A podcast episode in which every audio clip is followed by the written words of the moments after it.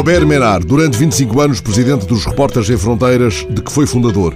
Fez grande parte do caminho na margem esquerda, pertenceu à Liga Comunista Revolucionária, foi militante do PS francês nos anos 80, mas o ano passado conquistou a Câmara de Béziers, numa das zonas mais pobres de França, com o apoio da Frente Nacional, à qual formalmente não pertence.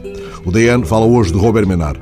O texto assinado pela jornalista Susana Salvador dá-nos um resumo das medidas polémicas que ele tem vindo a tomar em Béziers. Primeiro estabeleceu um recolher obrigatório para os menores de 13 anos, depois proibiu os estendais de roupa no centro histórico, onde vivem muitas famílias pobres do norte da África, e tornou ilegal cuspir nas ruas. O DN descreve um modo como o antigo Repórteres Sem Fronteiras tem vindo a transformar uma cidade num laboratório da extrema-direita.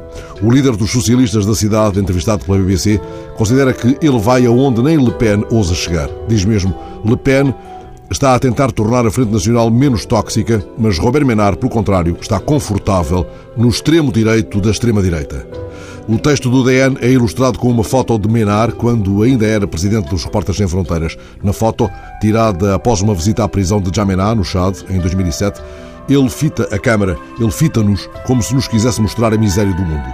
Agora lemos as palavras transcritas de um vídeo recente em que ele se dirige às famílias de sírios que se tinham instalado num bairro pobre da cidade, o mesmo bairro onde ele se instalara em criança quando a família regressou depois da independência da Argélia. No vídeo, ele diz: Você não é bem-vindo nesta cidade. Estava a ler o texto de Susana Salvador no DN, este texto sobre aquilo que mudou no olhar de um antigo repórter sem fronteiras, e lembrei-me de Kapuscinski, aquele que dizia que os cínicos não servem para este ofício. Costumava dizer que Heródoto viajou para responder a uma pergunta central: de onde vêm os navios que vemos no horizonte? Chamavam-lhe por isso Heródoto dos tempos modernos. Ele escreveu até um livro a que chamou As Minhas Viagens com Heródoto. Ele conta nesse livro que as suas andanças o levaram muitas vezes a lugares próximos da fronteira. Quanto mais eu me aproximava da fronteira, conta ele nesse livro, mais a região se mostrava deserta e mais difícil era encontrar pessoas. O vazio aumentava o mistério da região em si e, como pude constatar, na faixa da fronteira reinava um silêncio sepulcral. Esse mistério e esse silêncio atraíam-me e intrigavam-me. Sentia-me tentado a ver o que havia mais ao longe, do outro lado. O que se sente numa hora dessas?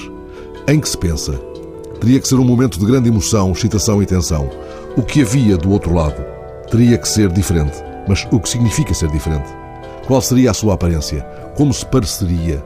Na realidade, porém, o meu maior desejo, um desejo que não me deixava em paz e me mantinha em constante estado de excitação, era extremamente modesto. Eu queria apenas poder desfrutar do mais simples dos atos, atravessar a fronteira. Queria apenas poder atravessar uma fronteira. Não importava qual delas. Para mim, um destino ou uma meta não eram importantes. O que importava era aquele ato quase místico e transcendental de atravessar a fronteira que sentirá Menard folheando hoje um livro de Kapuscinski. Menard, aquele que correu o mundo para estranhamente o encurtar.